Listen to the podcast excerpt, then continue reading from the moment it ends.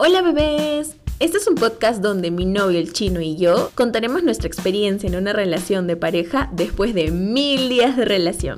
Esto es 100% real, no fake.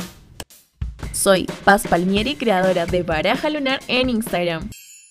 Esto es Baraja Lunar, un podcast lleno de magia.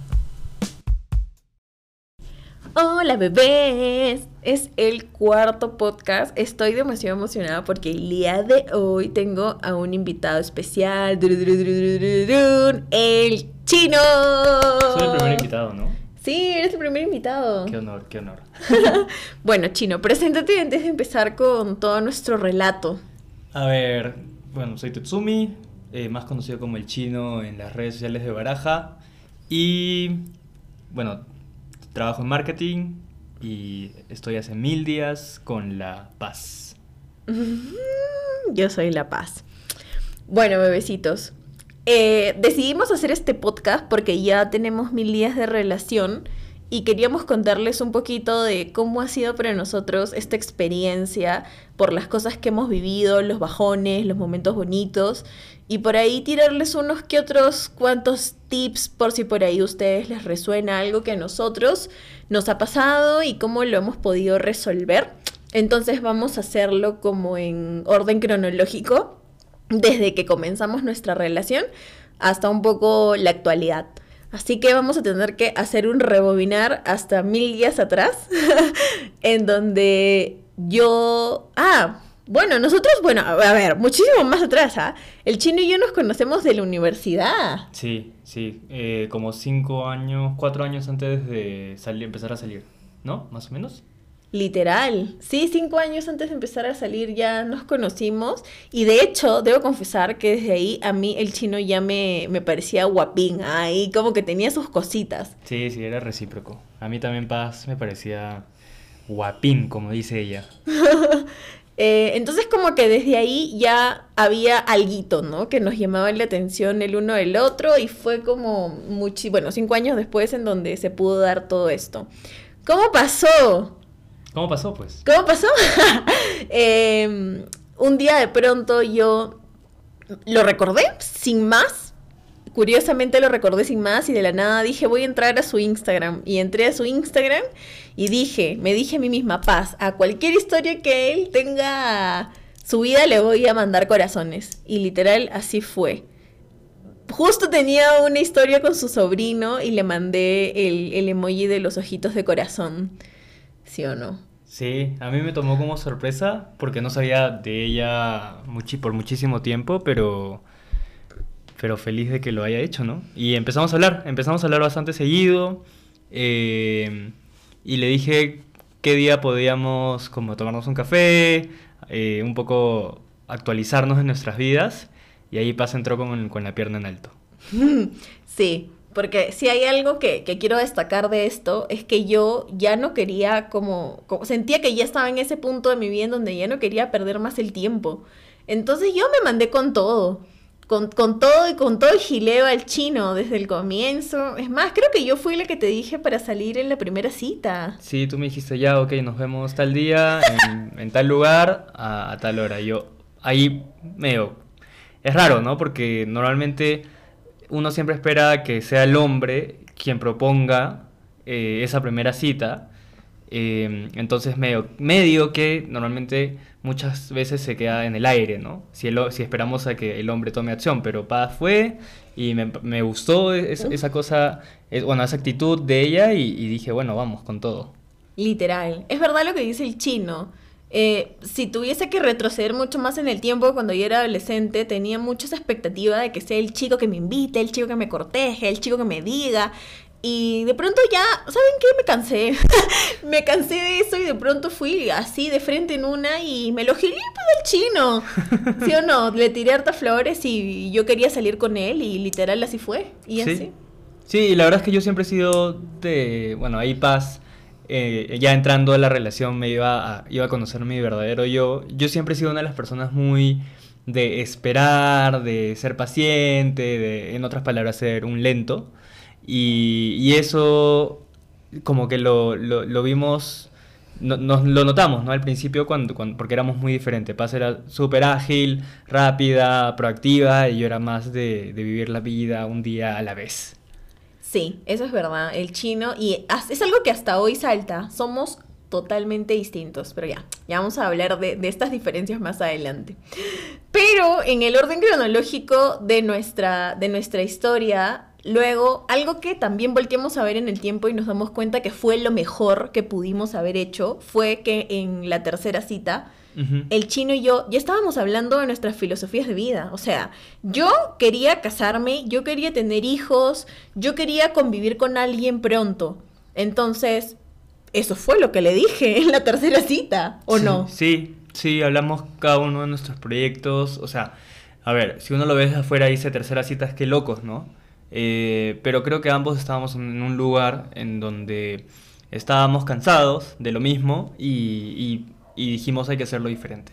Hablamos de nuestro pasado sin maquillar nada, porque eso es lo que creo que, que, que pasa mucho mucho en las relaciones cuando recién empiezan, ¿no? Que escondes algunos detalles para no asustar, entre comillas, a la otra persona y ya muy adentro de la, de la relación empiezan a salir estas, estas cosas que finalmente hacen que, que choques, ¿no? Entonces creo que esa tercera cita fue clave, estuvimos muy, muy, muy, muchas horas conversando eh, en, en el malecón y, y cada uno dijo de lo que venía y a dónde iba, ¿no? Entonces creo que ahí nos dimos cuenta de que dentro de todo nuestros caminos resonaban y por eso decidimos seguir saliendo.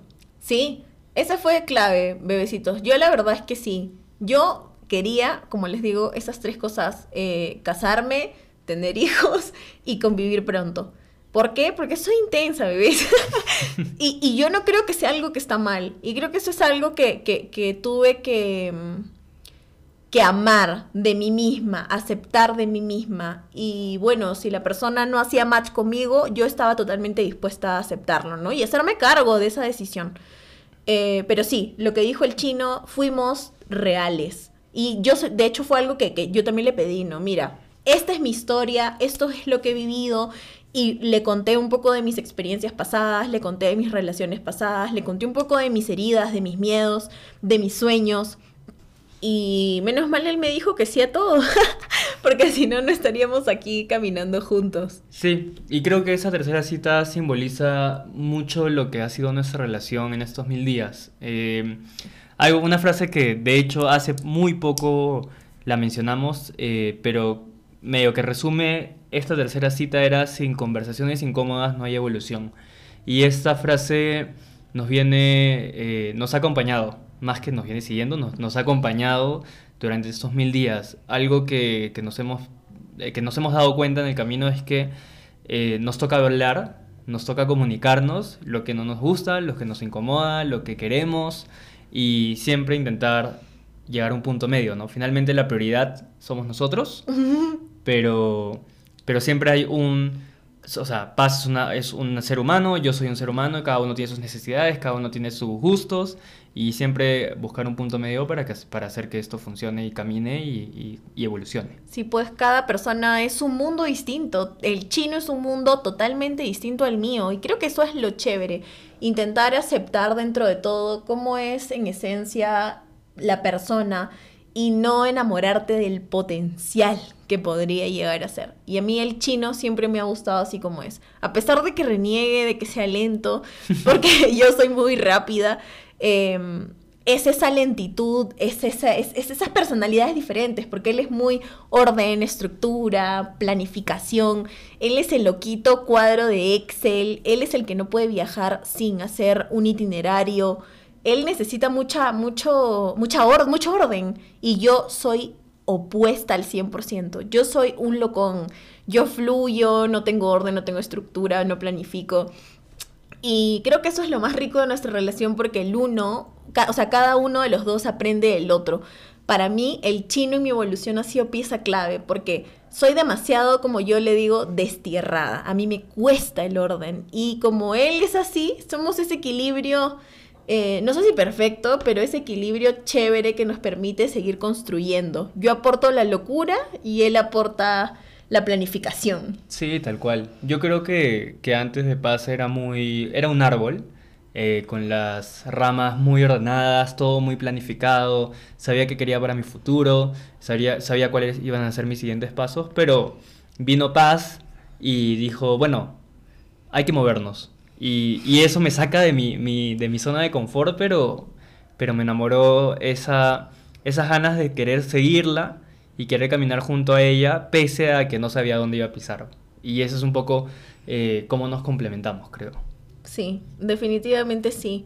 Hoy por hoy, porque a ver, primero en todo este camino evolutivo que he dado, para mí, el fluir, el ver las señales, la intuición y todo ese, ese lado como femenino, intuitivo, para mí es súper sencillo.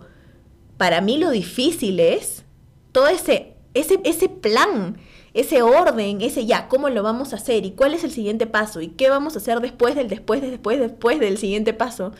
Y el chino aporta demasiado en eso y creo que esa es la clave de poder cumplir nuestros sueños, porque yo soy la loca que se imagina que el cielo no es el límite y el chino es el loco que me sigue detrás de cómo lo vamos a volver una realidad. Sí, sí, es algo así. Y, bueno, eh, en realidad no es algo que, lo, que signifique que lo tengamos 100% solucionado. Somos personalidades diferentes y a veces todavía nos cuesta eh, encontrar ese punto medio, pero como ya mencionamos, no. Siempre nos damos un tiempo para conversar, estas conversaciones incómodas y llegar a un punto medio. Por ejemplo, si queremos cumplir una meta que es muy cara, Paz dice, sí, lo logramos mañana. Y yo le digo, no, aguanta. Entonces ahí entramos en una conversación de, eh, ok, ¿cómo lo hacemos? Entiendo y, y me resuena esta locura que estás proponiendo. Por ahí yo también propongo otras, otras rutas y, y intentamos siempre llegar a un punto medio. Sí, no es fácil, ¿no? Han habido veces en que nos hemos querido jalar de los pelos el uno al otro Bueno, tú más que a mí. eh, para poder como encontrar este como este punto medio, no ha sido fácil. Ahorita ya, ¿no? Lo tenemos un poquito más dominado, pero al comienzo, Sí. han habido veces en donde he tenido citas con la psicóloga en donde he renegado porque Tetsu es lento. Literal. Bueno, nos fuimos un Nos poco de la fuimos un poco, sí. Volvamos. entonces, tercera cita, tuvimos estas conversaciones incómodas y ambos decidimos aventurarnos a tener eh, a tener esta, e- e- esta relación, a, aventurarnos a, a esta aventura, valga la redundancia. Y nos cayó pandemia. Nos cayó. Sí, justo decidimos mudarnos a los tres meses de estar. A los tres meses de estar, decidimos mudarnos y ¡pum! Pandemia. O sea, literal, nos mudamos y una semana después fue pandemia. Fue una locura. Porque Sí, no teníamos nada. no teníamos nada. O sea, teníamos cocina, refrigeradora y colchón. cama. Y Sí, también Ah, teníamos sí, sí, tarima. sí, tarima. Y teníamos... Las mesitas altas de la mesa de la Las barra. sillas altas. Las sillas altas de la, de la barra kitchener. De esas cocinas tipo kitchener. Y bueno, inodoro, pues, ¿no? Que venía con el. Y terma. Y, y terma, uff, la terma nos la instalaron Un día antes día antes de de pandemia. pandemia. Imagínense, bebecitos, pandemia sin terma. ¡Ah, me muero! No nos bañamos. No nos bañamos nunca. Pero sí, nos instalaron una terma un día antes de pandemia y así empezó nuestra convivencia. No fue fácil porque, por ejemplo, si queríamos pasar un tiempo en la sala o algo, no había sala. No había sofá. Si queríamos, claro, tirarnos al sofá, no había sofá. Para hacer home office, no teníamos escritorio ni sillas, no teníamos sillas. Las únicas sillas que teníamos, como les decimos, eran las altas. Y creo que ahí empezaron nuestras primeras grandes pruebas. Sí, claro. Nuestras porque, a ver, no tener muebles suena como que, ah, su no tenía mueble, pero bebecitos, era desesperante. O sea, nos dolía la espalda, nos dolía... No, y estábamos metidos 24/7 ahí porque al principio de la pandemia había mucha, mucha desinformación, eh, estábamos muertos de miedos todos. Muertos de miedo. Y casi ni salíamos, o sea, realmente para... Yo recuerdo que llegaba a hacer compras porque eh, me tocaba a mí hacer las compras y llegaba y me hacía escalatearme en la puerta del departamento. No había mucha información, No, pensábamos que el. COVID se quedaba pegado en, En la ropa. y teníamos que lavarla con lejía. No sabías cocinar. No sabía, no sabía cocinar, todo mal. No teníamos, creo que ni ollas. Teníamos dos ollas, creo. Sí. Que nos regaló mi mamá y tuvimos que comprar luego. Y No, bueno, gracias a YouTube empezamos a aprender un montón de cosas. Empezamos a... Sí, es que tuvimos, tuvimos que hacerlo. No había de otra. Que reinventarnos. Era o nos reinventábamos o nos reinventábamos y esa fue una gran prueba. Y luego la, la siguiente gran prueba fue que me quedé sin trabajo, bebecitos. Yo antes de esto era productora de eventos y trabajaba haciendo eventos y me quedé sin chamba. Claro, los eventos fue lo primero que Lo cayó. primero que cayó, literal, a mí me votaron plum. En una, justo, para mi mala suerte, mi contrato acababa ese mes. Y me mandaron patitas a la calle y no me renovaron. Claro, tampoco hubo indemnización ni nada porque todavía tenías contrato. O sea, ya se acababa tu contrato, Ya, perdón. sí, se acabó mi contrato y no podía hacer nada ni Simplemente quejarme. no te renovaron. Sí, eso fue un, un baldazo fría eh, para, para nuestra convivencia, porque recién empezábamos. Recién empezábamos, habíamos pedido un préstamo para poder comprarnos todas nuestras cositas de la casa. Nuestro primer préstamo. Y eh, claro, o sea, habíamos hecho todo un plan de, ok, esto es lo que nos correspondería pagar a cada uno en el préstamo, esto es para, o sea, todo el plan económico familiar para nuestra primera convivencia. Estaba todo en orden hasta que cayó pandemia y, nos fregó todo. Y te votaron. Y me votaron. Y tuvimos ahí nuestra, una de nuestras primeras grandes conversaciones incómodas, Sí, claro. que fue, ¿qué vamos a hacer? Y justo, justo coincidió con mi despertar espiritual y con que yo justo, a ver, me habían liquidado, tenía una cierta cantidad de dinero, que no era poquita. Entonces eran dos caminos. O me metía a un trabajo eh, que el hermano de Tetsu me podía dar como ejecutiva de cuentas, o me dedicaba a estudiar con, con la plata que tenía de mi liquidación y el chi, pero eso con, ah, ¿cómo se dice? O sea, yo me tenía que hacer responsable Claro. de, de todos los gastos de, y el pago del préstamo. La consecuencia, ahí está, la consecuencia era que el chino iba a tener que hacerse, iba a pechar la casa, solo, solo él y... Y en pandemia. Y en pandemia, En donde nos redujeron el sueldo. en donde nos redujeron el sueldo. Entonces, literal. sí, pues, al final, bueno, uno ve a la persona que quiere emocionada por, por algo y cortarle las alas iba a ser, creo que iba a ser algo que no me iba a perdonar. Mm. Eh, entonces le dije, ¿sabes Voy qué, Paz? Eh, usa, tu, usa tu liquidación para estudiar, sácate la mugre, aprende todo lo que puedas y, y luego ya vemos. Yo eh, me comprometo a que hasta que tú hagas caminar tu negocio, eh, yo me pongo los pantalones, por así decirlo, y, y yo voy a cubrir todos los gastos de, de la casa. Literal. ¿Y así fue? Y así fue. Y, ah, su bebecitos. Yo le metí con todo a la astrología, le metí con todo al tarot, a los registros akáshicos y a todo lo que, bueno, los registros akáshicos fue después creo, pero alineación de chakras. Y creo que, que el chino esté pechando me hacía a mí sentir que yo tenía que esforzarme, que yo tenía que hacer que, que este acuerdo que habíamos tenido como pareja valga la pena. Y literal. Y sumado a este camino espiritual es que cuando tú empiezas el camino espiritual empiezas a abrir procesos, procesos internos contigo misma, donde empiezas a cuestionar tu verdad, tu filosofía de vida, tu manera de ver el amor, de ver los vínculos con las personas, todo, y ah, su literal, toda esa época, yo paraba llorando, creo, ¿no, chino? Es que era difícil, ¿no? O sea, tú, tú estabas en este nuevo mundo, yo era muy ajeno a, a todo esto y empezaste a entrar en procesos duros contigo misma. Sí, y Baraja Lunar cuando la lancé no caminaba al comienzo y yo lloraba, bebecitos. Yo tengo recuerdos con el chino de, de, esa, de esa época en donde lloraba al costado de él y le, y le decía a mis guías espirituales, a, a los angelitos, que por favor me ayuden, que ya no sabía qué más hacer para que Baraja Lunar camine. Y, y- y el chino me miraba con cara de, ¡ah! ¡Pobrecita! No, más que, más que pobrecita era... eh, entiendo tu frustración, ¿no? Eh, solo hay que aguantar un poco más. y varias veces quise tirar la toalla. Sí, varias veces casi baraja lunar cierra. Casi veces, sí, literal. Casi varias veces cierra y el chino me decía, no, no abandones, sigue. Como que empujaba conmigo el coche. Sí. Bueno, tuvimos la suerte de que yo entré a un nuevo trabajo donde me pagaba un poquito más, entonces eh, económicamente estábamos un poquito más tranquilos. Eh, yo seguía pechando, por así decirlo, los gastos de la casa y, y pasé ya en sus procesos y estudiando y haciendo, construyendo lo que hoy por hoy es, es baraja. Em, pero sí, pero sí, fue difícil. Y nuestro siguiente reto fue, bueno, Arequipa, ¿no? Arequipa, claro.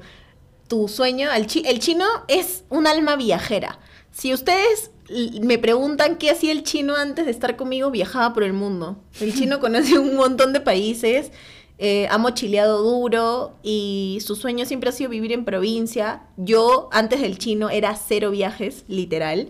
Y para mí, eh, vivir en provincia era, uff, un reto enorme. O sea, me emocionaba, claro que sí, pero me daba demasiado miedo. Es que ustedes no calculan el miedo que tenía. O sea, miedo nivel, me pongo a llorar así. Y decidimos con el chino que yo tenía que abrir un proceso con mi psicóloga para poder afrontar esta mudanza. Y con mi psicóloga descubrimos que mi miedo excesivo a la mudanza es porque nadie en mi linaje, o sea, mis papás y mis abuelos y mis bisabuelos, jamás ha emigrado. Entonces, en mi historia no hay nadie que haya ido de un lugar al otro y de ahí viene mi miedo inmenso. Lo bueno es que con la psicóloga... Eh, ¡Ay! Tú también estabas conmigo en esa sesión, ¿no? Sí, claro, eso fue un proceso que... Llevamos los dos. Para mí era más sencillo porque en mi linaje, digámosle así, había mucha migración. Bueno, yo soy, no, soy chino, pero, pero tengo familia de ascendencia japonesa y obviamente se queda en la sangre esta experiencia de que ellos han migrado de país. Igual mis papás tuvieron en algún momento que regresar, bueno, ir a Japón a vivir. Eh, luego mi, hermano también eh, se, mudó a Japón luego se mudó a Argentina, él mismo, entonces creo que yo afronté esto de manera eh, más tranquila, pero igual acompañé en el proceso a paz y fue un gran reto para nosotros. El plan era irnos 100% rural, hacernos dreads, vivir del campo, cosechar nuestra comida en el Valle Sagrado. Sin embargo, conociendo, conociéndonos eh, y tuviendo una, teniendo una conversación incómoda, decidimos ir al punto medio, que era entre campo y, ciudad. que tenga las facilidades y las comodidades de, vivir en una ciudad, por, por ejemplo, Rappi o pedido ya. y... Restaurante. Exacto. Y decidimos mudarnos a Arequipa. Y decidimos mudarnos a Arequipa. Y así fue, pues, bebecitos, que chapamos nuestras cacharpas, como diría mi madre, o sea, todas nuestras cosas, alquilamos un camión y nos vinimos a, a vivir a Arequipa con dos amigos más, que luego, después de tres meses, se regresaron a Lima y nos dejaron solos en Arequipa, y ese fue otro reto para nosotros, porque, a ver, ir a Arequipa con tus dos amigos que conoces y que siempre hacen planes juntos es súper chévere, pero luego quedarte literal solo con, con tu flaco en una ciudad en donde no conoces a nadie, porque literal no conocemos a nadie, em, nos, nos trajo nuevos procesos que lidiar como pareja, como ya no tienes a tu mamá, ya no tienes a tu hermano, ya no tienes a nadie a quien visitar y es literal vernos las caras 24/7 y ser un equipo para todo. Sí, y todavía en un contexto pandémico donde creo que hacer amigos es, al menos yo lo veo de, de esta manera, es más difícil. Eh, entonces, uno, si yo me mudaba a Arequipa con, con, Paz antes de pandemia, probablemente hubiésemos hecho amigos porque por ahí íbamos, salíamos, etcétera, etcétera, ¿no? Pero en un contexto pandémico para nosotros era, eh, estamos solos, si nos enfermamos, si nos da COVID, ¿quién nos va a cuidar? O sea, estando en Lima, bueno, si nos da COVID, eh, COVID eh, por ahí teníamos a nuestra familia, ¿no? Eh, pero, pero aquí estábamos solos y eh, teníamos que ser responsables con la decisión que habíamos tomado de estar solos aquí. Y por eso es que dejamos de salir un poco, medio que nos enfocamos en nosotros, en construir lo que estábamos haciendo y no fue fácil. No, de hecho no fue fácil nivel, tuvimos que llevar terapia de pareja unas cuantas varias veces para poder eh, como lograr encontrar ese punto medio. Porque, a ver, como les decíamos, Techo es un mundo yo soy otro mundo. Estar tan solos nos permite como que un poco los, los papeles como que se enrollen mucho más. Entonces tener a una tercera persona que sea mediadora para poder ver las cosas desde otro punto de vista eh, nos ayudó muchísimo para poder salir como de esa etapa black. no sé si black, pero creo que eh, un poco la terapia de pareja que, que, decidimos llevar en ese momento fue una de las mejores decisiones que hicimos.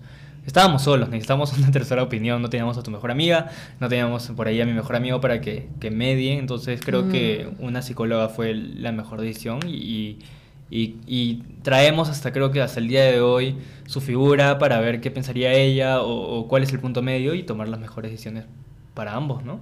Sí, Literal. Eh, nuestra psicóloga nos, nos aportó muchísimo, muchísimas herramientas que utilizamos. Entonces ya luego de salir de esa etapa, lo siguiente que nos tocó fue eh, la, la etapa de sanar a nuestros niños internos, que creo que fue súper divertido. Sí, sí, fue una etapa eh, que personalmente amé mucho. Para mí, hacerle caso a mi niño era muy complicado porque yo, bueno, yo no, no tuve una, eh, no, no, no digamos infancia, pero, pero pubertad, eh, adolescencia muy cómoda. Tuve que trabajar desde muy joven, entonces eh, había muchos sueños de niños, o había olvidado mucho de los sueños que tenía mi niño. Y uno de esos sueños era ir, a Disney. Y Mm. para, para mi buena suerte, por digamos, digámoslo así, eh, Paz es una loquita Disney. Sí, de hecho que el chino también dentro de sus memorias de infancia, uno de sus sueños haya sido ser a- ir a Disney. Amé, amé demasiado, amé mucho. eh, pudimos hacerlo, no solo una, sino dos veces. Fuimos a Disney, gracias a, a la vida los dos tenemos visa y eso también nos ayudó mucho a que el proceso sea mucho más sencillo. Pero creo que lo que fue una locura de niños internos fue el crucero. Ah, sí. El crucero fue una locura, porque para Tetsu, que es tan ordenado y planificado, cada vez que nosotros hacemos un viaje, normalmente lo planeamos, ¿qué? Un año antes, nueve meses, diez meses antes. Sí, meses antes, digamos Meses- meses varios antes. meses antes. Y de pronto el crucero fue como que algo que se me metió en la cabeza de un momento a otro. Creo que se me metió en la cabeza en diciembre. Sí, y el crucero salía a finales de enero y, y al final Paz me dijo, ¿por qué no hacemos esto? Y a, a mi niño interno se le encendió algo en el corazoncito y al toque me metí a investigar, hice cuadros, obviamente, y le dije, sí lo logramos. Y lo hicimos. Y nos fuimos con la mentalidad de que sean nuestros niños internos los que disfruten ese viaje. Y literal, bebecitos. Ustedes nos veían dando vueltas, emocionados, persiguiendo a los personajes Sí, todo el día. Sin perdernos ni uno solo. Literal, había personajes de Disney en el lobby del crucero a las nueve y media de la mañana, Ahí a las estábamos, 10, a las, ahí a las diez y media, ahí a las estábamos, 11, ahí a las estábamos, 12. ahí estábamos. y literal, ni siquiera disfrutamos tanto ni la piscina, no. ni, ni el jacuzzi. Más que todo nosotros éramos personaje, personaje, personaje, y interactuar con el personaje y tomarnos la foto con Mickey, con Minnie. Sí, fue una experiencia linda, creo que para nuestro niño, ¿no? Eh, ve- por ejemplo, a mí me, siempre me ha gustado Stitch y verlo ya de adulto igual me emocionó, pero es diferente la emoción cuando sientes que es la emoción de tu niño. Sí. Solo la deja ser, ¿no? Sale nomás. Es que muchas personas las, las bloquean, se emocionan de algo, yo, al menos yo, eh, cuando, antes de conocerte y entrar a todos esos procesos también psicológicos y terapéuticos, Te yo, te yo bloqueaba conmigo. mucho a mi niño porque yo tuve que trabajar desde muy joven, entonces decía, eso no vale la pena porque no, por ejemplo, no me va a generar ingresos o no va a haber un retorno. Entonces, creo que ese fue uno de los viajes en donde realmente dije, ¿sabes qué? Tetsumi niñito, niñito, puedes ser tú mismo. Y ya, y se tomaba fotos con los niños, con los niños que hablo, no, no, no me tomaba fotos con niños random. Se tomaba fotos con los personajes y, y, y, y normal, ¿no? O sea, bien. Literal, fue hermoso esa época.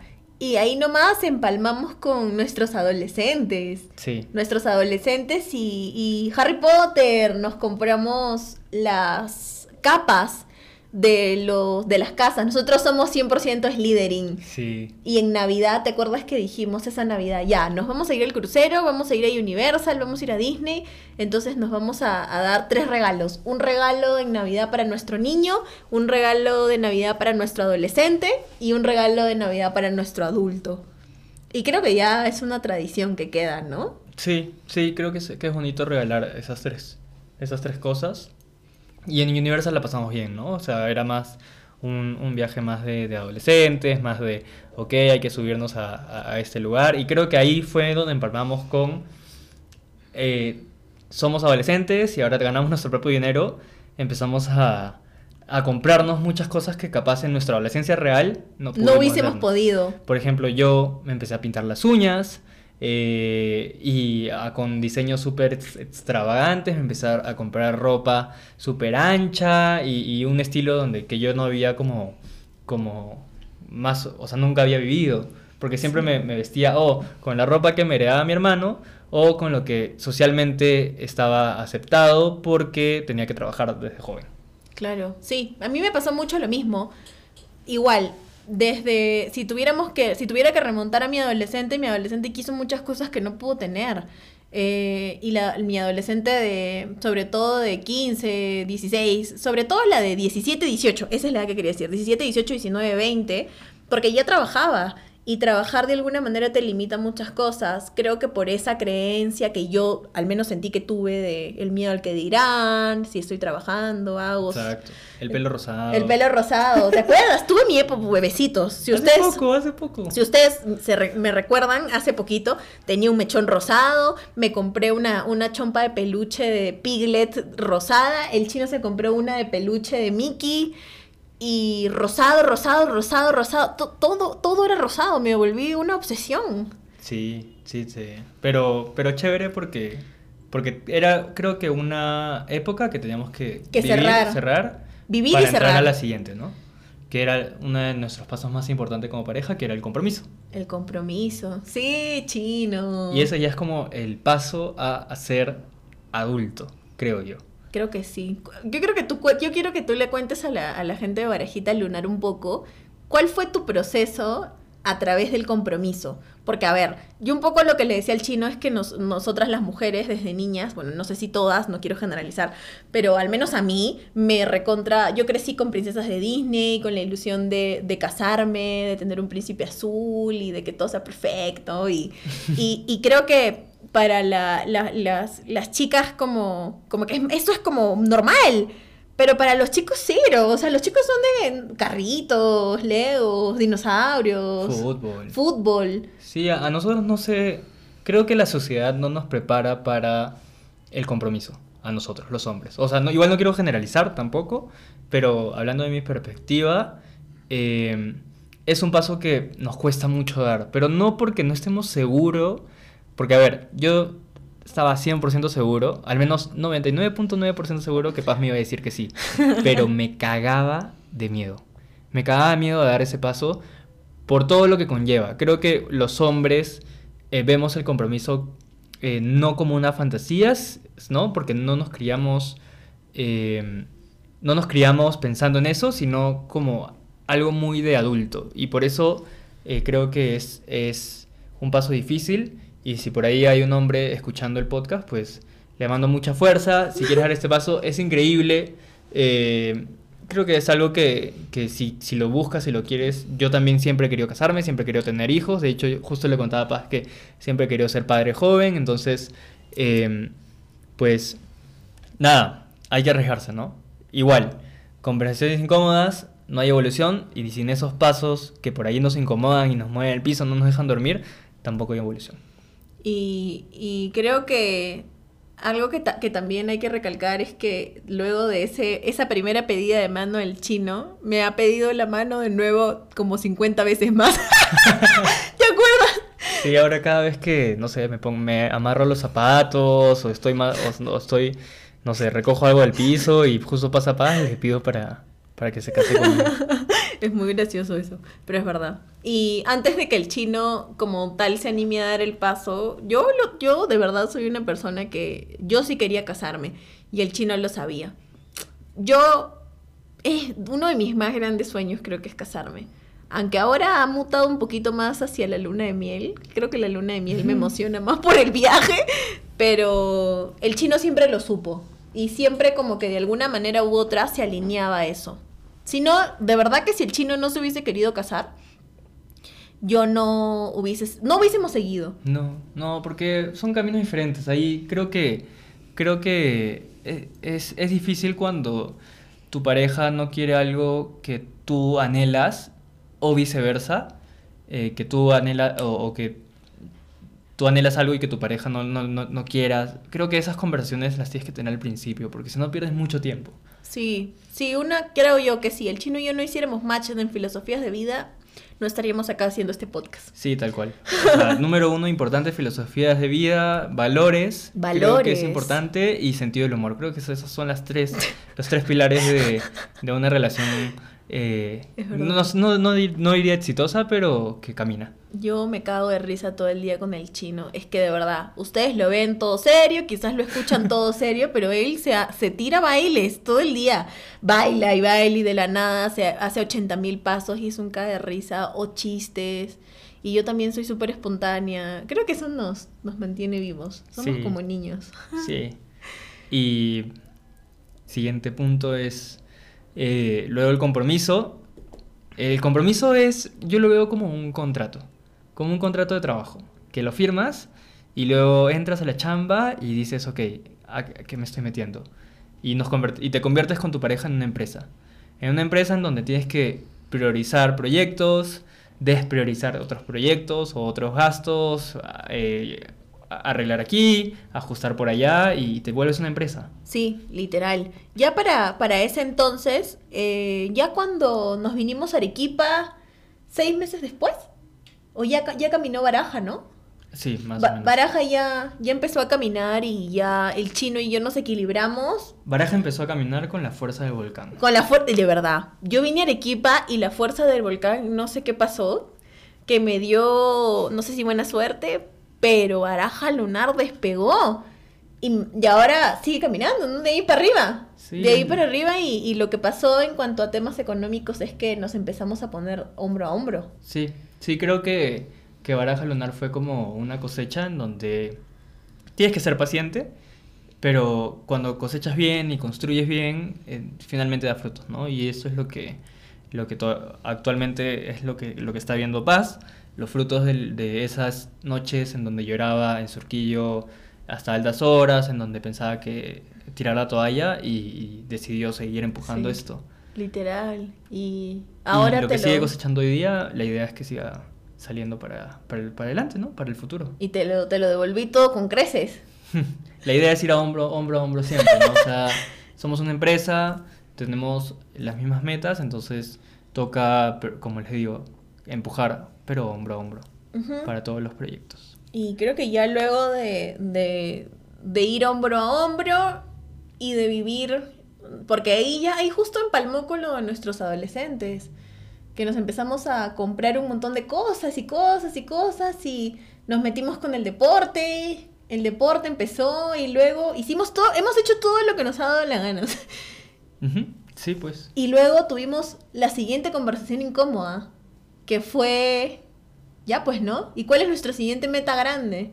Sí. Y ahí es donde saltó el problema mío, que yo soy demasiado gastona. y ahí es donde el chino, literal, bebecitos, el chino me hizo una presentación, un PPT, para explicarme cómo administrar de una manera eficiente mis finanzas. Y aquí es donde les digo que por más que, que él sea orden, estructura y planificación, eso suma, eso suma, porque desde la espiritualidad, el fluir y el ir por la vida, sí, eso está súper bien, pero hay que ir con dirección. Claro. Y el chino aporta demasiado en eso. Creo, que- creo que se tiene que desmitificar un poco la incomodidad de hablar del dinero, en pareja sobre todo. Eh, a mí desde muy chico me criaron eh, con una visión económica o de, o de fina- o de cuidar mis finanzas personales, de tener ahorros. Eh, es algo que constantemente estoy hablando con mis padres, constantemente estoy hablando con mis hermanos y, creo que lo normalicé, ¿no? Entonces, para las personas que no tuvieron esta, este privilegio de Yo.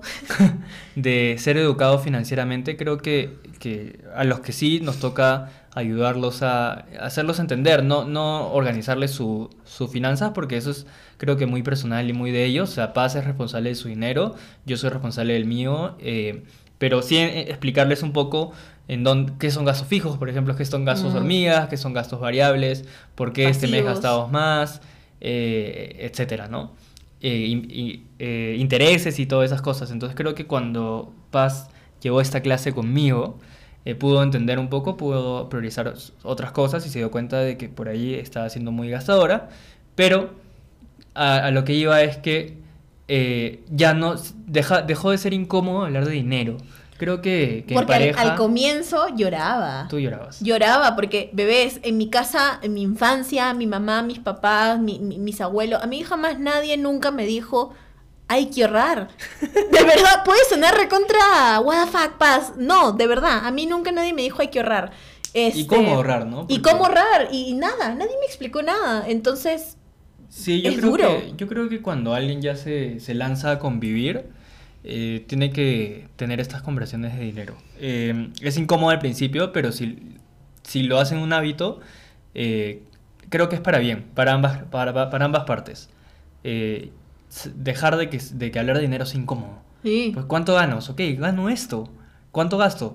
Estoy gastando el doble. O sea, si no te das cuenta, si no lo hablas, no, no, no lo vas a ver y vas a estar en graves Sí, y lo problemas. normalizas, lo normalizas, lo normalizas y así la vida entera. Entonces el, el chino y yo tuvimos eh, esta última conversación que no sé, hace mucho, hace un, un mes. Sí, más o menos. Hace más o menos un... No, ya lo veníamos No, hablando varias dos veces. Dos meses. Sí. Dos meses. Y ahí nomás abrí mi proceso de la herida de abandono, de entender por qué es tan difícil para mí ahorrar, por qué es tan difícil hacerme caso a mí misma cuando digo hay que ahorrar, hay que ahorrar y no ahorro. Y creo que fue un poco ir de la mano. Y hoy por hoy siento que lo tengo resuelto. ¡Ah! ¡Qué emoción! Y sí, creo que esos son los tips de pareja que, que podemos compartir. Eso es, bueno, eh, hasta ahí nuestra historia, o sea, ya no, o sea, tenemos una meta más, dos metas más, bueno, casarnos el próximo año, la luna de miel, eh, y bueno, por ahí un par de metas más que son secretas, eh, metas grandes y ambiciosas, pero estamos camino a ellas. Y algo importante también, antes de cerrar este podcast, es que nunca crean que una, un sueño es muy grande, que un sueño te queda grande, que no, ¿cómo voy a pensar en, no sé, comprarme una casa? Yo jamás me voy a comprar una casa. Que es algo que de repente le tocó chambear al chino. Porque si bien es cierto, yo con mis finanzas, un, mal, mal, todo mal, pero sueño en grande. En cambio, el chino creo que porque es más realista. Más realista de orden y de estructura que, que a veces se limitaba un poquito. Sí, o sea, tenía que planificarlo para soñarlo. Creo que está... O sea, no sé si está mal o está bien, pero, pero también hay que permitir soñar para, para estar, trabajar motivado, para, no sé, tener un, un norte. Y así pues, eso es, eso es en lo último que estamos, bebecitos. Eh, queríamos grabar este podcast, yo lo soñé, ¿saben? Lo soñé hace dos días que grababa... ¿Ah, sí? lo soñé, no le contó al chino, pero lo- yo soñé que le decía o que recibía como un mensaje de mis guías de que tenía que grabar este podcast con él para poder contarles un poquito, ¿no? Este otro lado. Así Ah, que claro. espero que les haya gustado. Si capaz alguien resuena, sería increíble, ¿no? O sea, sí. si te ayudó o si te entretuviste, misión cumplida. Misión para nosotros. cumplida, de verdad que sí. No, no queremos decir que esta es la única fórmula. Para nada, deben haber miles de fórmulas más, pero es lo que nos ha venido funcionando a, a nosotros. Ujú, tal cual. Así que nada, les mando un besito, un abracito. y que les vaya súper bien. Súper bien. Ya. Chao. Chau, chau. Soy Paz Palmieri, creadora de Baraja Lunar en Instagram. Esto es Baraja Lunar, un podcast lleno de magia.